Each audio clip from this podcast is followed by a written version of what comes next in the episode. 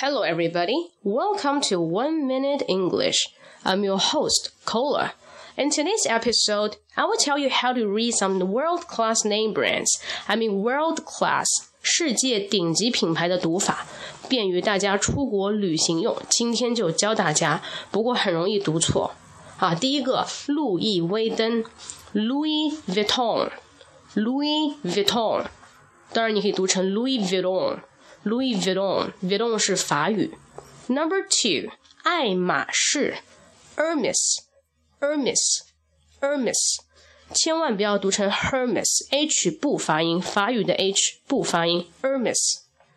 Next one，Gucci，古奇，Gucci。很多人会读成 Gucci，那 Gucci 指的是女性的 breast。那至于 breast 什么意思，you can look up the dictionary because it's a little bit exotic，有点色情，我就不说了啊。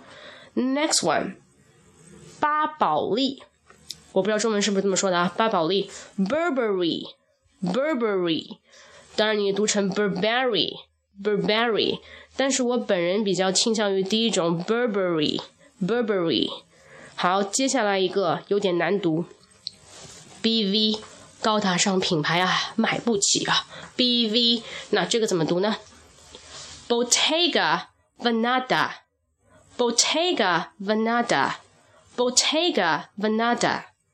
再接下来一个运动品牌非常有名，看似简单，但是很难读，Nike，Nike，耐克不是 Nike，OK，Nike。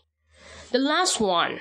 最后一个意大利品牌卡地亚，两种读音，第一种叫 Cartier，Cartier，第二种读音叫 Cartier，Cartier，both okay，两个都可以，OK？So hope you like it.